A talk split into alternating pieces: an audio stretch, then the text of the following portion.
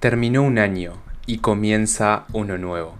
Pero antes de empezar a pensar en el año que entra, está bueno sentarse un rato a analizar y capitalizar el año que pasó.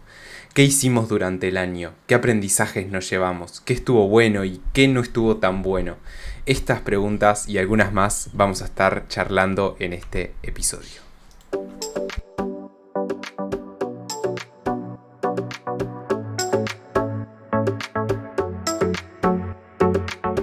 Buenos días, buenas tardes o buenas noches, ¿cómo están? Bienvenidos a todos en uno podcast, un podcast en el cual vamos a hablar de las cuatro áreas fundamentales de nuestra vida, la física, mental, social y espiritual, y cómo llevar, mantener y mejorar en estas cuatro áreas. Yo soy Matías Minacapili y me encantaría que me acompañen y bienvenidos nuevamente.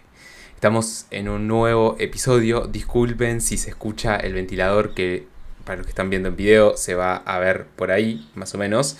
Pero estamos en verano y hace mucho calor, entonces no puedo estar sin el ventilador porque si no estaría sudando todo el episodio. Y me voy a poner el gorro porque me siento más cómodo con él, porque mis pelos hoy se despertaron un poco locos. Pero nada, más allá de todo esto, pasemos ya al contenido del episodio en sí y vamos a estar hablando de revisar nuestro año, cómo nos fue en el 2021. Y como comentaba en la introducción, antes de empezar a plantearnos objetivos y a pensar en el año siguiente, en el año que entra, está bueno sentarnos y pensar durante un rato, anotar, capitalizar la palabra clave, el año que pasó. ¿Por qué es esto? Para aprender, porque si cada año empezamos desde cero, que es una frase muy típica de nuevo año, nueva vida, no recuerdo bien cómo, cómo era el típico dicho. Si cada año empezamos de cero, en realidad no estamos avanzando mucho y probablemente nos cueste más llegar a nuestros objetivos, a nuestras metas, etc. En cambio, si vamos capitalizando año a año nuestras experiencias, nuestros aprendizajes, las cosas que salieron mal y las cosas que no salieron tan bien, vamos a ir como construyendo arriba de lo que ya venimos construyendo. Entonces no es que empezamos de cero, empezamos con todos los conocimientos, experiencias, aprendizajes y también todo lo que hemos construido hasta este momento. Por eso es tan importante para mí al menos revisar lo que cómo nos fue y lo que pasó y aprender sobre eso y festejar lo que haya salido bien y las cosas que no salieron tan bien, bueno, pensar por qué fue que no salió tan bien, que podríamos haber hecho distinto, etc. Entonces, está bueno cambiar el, chip, cambiar la mente y decir, no es que empieza un nuevo año y, me reseteo de cero porque quiero empezar a hacer más ejercicio y quiero empezar a estudiar más y quiero trabajar y no sé qué, no sé cuánto, sino que empezamos con todas las experiencias y conocimientos de todos los años anteriores. En particular, ahora vamos a estar hablando de revisar el año anterior, pero podríamos preguntarnos qué aprendimos durante toda nuestra vida hasta ahora para, para tener esos conocimientos y para de aquí en más aplicarlos. Entonces, eso fue como la motivación del por qué revisar, porque toda acción empieza con una motivación. Espero haberlos convencido, entonces ahora sí vamos a meternos en cómo revisar nuestro año. Y para revisar nuestro año hay metodologías, este, hay como guías, una que les recomiendo fuertemente es la guía de super hábitos, que de revisión anual, que está muy buena, muy completa, pero les voy a tirar algunas preguntas que está bueno responderse, algunos ejercicios que está bueno hacer y cada uno es libre de hacer lo que le pinte, básicamente. Entonces, algo que está bueno hacer es revisar qué hicimos durante el año o qué pasó durante el año. Y acá, por ejemplo, puede ser mes a mes. Yo lo, que hice este año, por ejemplo, fue decir, está, enero, bueno, pasó esto, hice esto, bueno, de la nada salió esto mal, salió esto muy bien. Febrero, ah, bueno, fuimos a, este lugar a pasear de vacaciones, eh, di un examen y lo perdí, bla, bla, bla, y así durante todos los meses. Y ahí podemos tener fácilmente una visión de todo el año, de todos los eventos significativos para nosotros que, que fueron ocurriendo. Y acá puede ser cosas buenas, cosas malas. No sé, yo por ejemplo puse también, fue el cumpleaños de mi hermano Bruno, el chiquito, y fueron todos sus amigos y estuvo re divertido. Este, o sea, cualquier cosa que se les ocurra y que les interesa a ustedes ver en esta visión general del año. Y luego de, construir esta visión general del año, qué pasó durante todo el año, nos podemos plantear distintas preguntas para empezar a analizar este, el año en sí. ¿Qué fue lo que, lo, que disfrutamos? ¿Qué cosas disfrutamos hacer? Acá esta pregunta les puede servir para cuando nos empecemos a plantear el año siguiente y quizás nuestros próximos años, nuestra visión de aquí a cinco años, nuestra misión de vida, podemos conectar con esto de, las cosas que disfrutamos y agregarlas en, esto, en estos también objetivos. Por ejemplo, yo disfruto muchísimo de hacer ejercicio. Entonces, en mi visión de aquí a cinco años y durante toda mi vida me veo haciendo ejercicio y lo voy a poner en todos mis objetivos diarios, semanales, trimestrales y anuales y durante toda mi vida. Entonces está bueno preguntarse, bueno, ¿qué, qué es lo que disfrutamos? Y a partir de ahí, accionar, ¿no? intentar seguir, este, seguir haciendo eso que tanto disfrutamos, porque es al final del día es lo, que, lo que nos da vida. Por otro lado, podemos preguntarnos qué no disfrutamos tanto.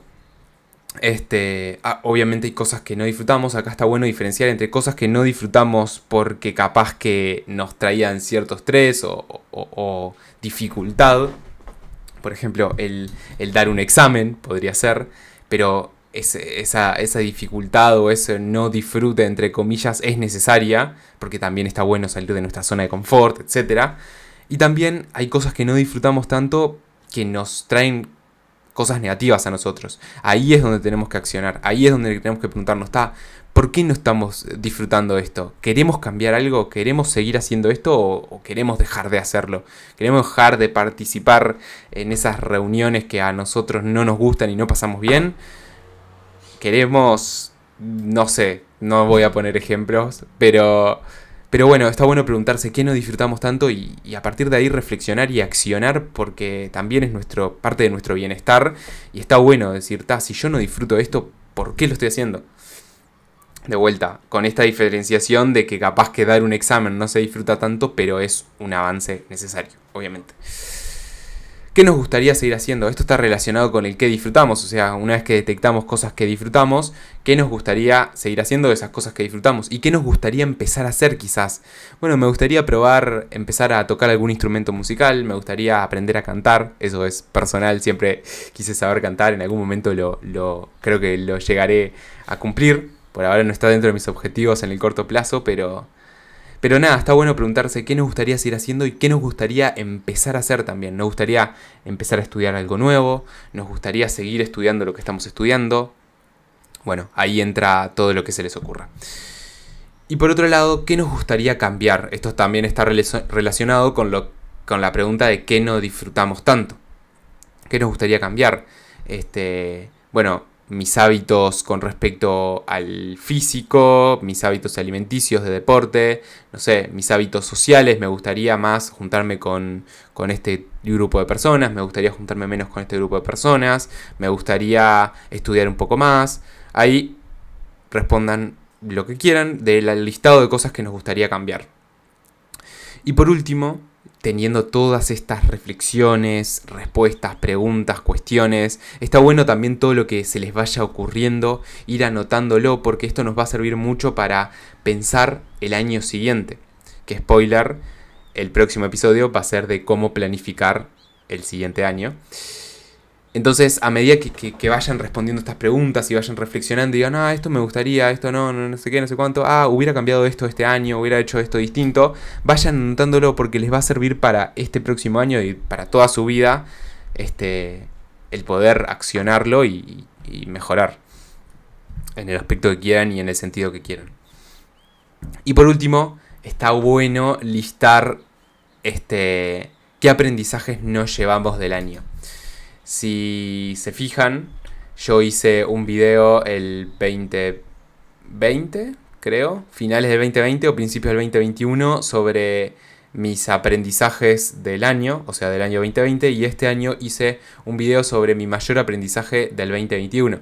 Y eso porque estuve reflexionando mucho acerca de qué aprendí este año, o sea, los años que, que lo hice, y está bueno decir, ah, mira, este año como que aprendí este listado de cosas tremendo escribirlo en algún lugar que sea de fácil acceso y leerlo cada tanto, que no quede ahí, ahí muerto, sino que cada tanto leer, porque son nuestros aprendizajes de la vida, son nuestra experiencia, nuestra sabiduría, nuestro conocimiento y todo personal, o sea, no, no, esto no es para nadie más que para ustedes.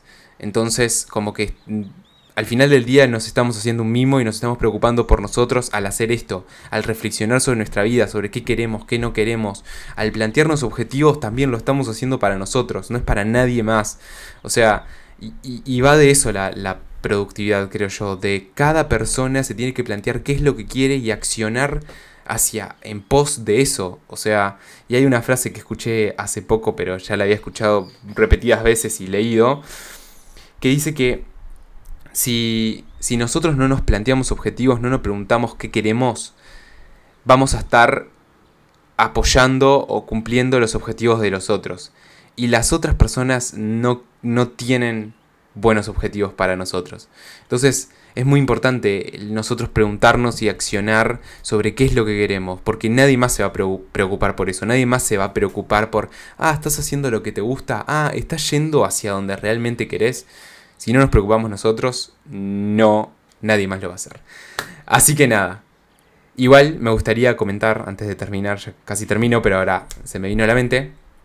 Preocuparnos es una palabra capaz que con una connotación negativa, sería más ocuparnos. Porque preocuparnos no, no digo que esto les tenga que traer como estrés y, y, tensión y negatividad a su vida. Ay, no, si no me pongo objetivos y si no soy productivo en el sentido que quieran, pa, no, no, no soy nada. No, al contrario, ocuparnos en el buen sentido, en el que tengan bienestar al hacer estas cosas.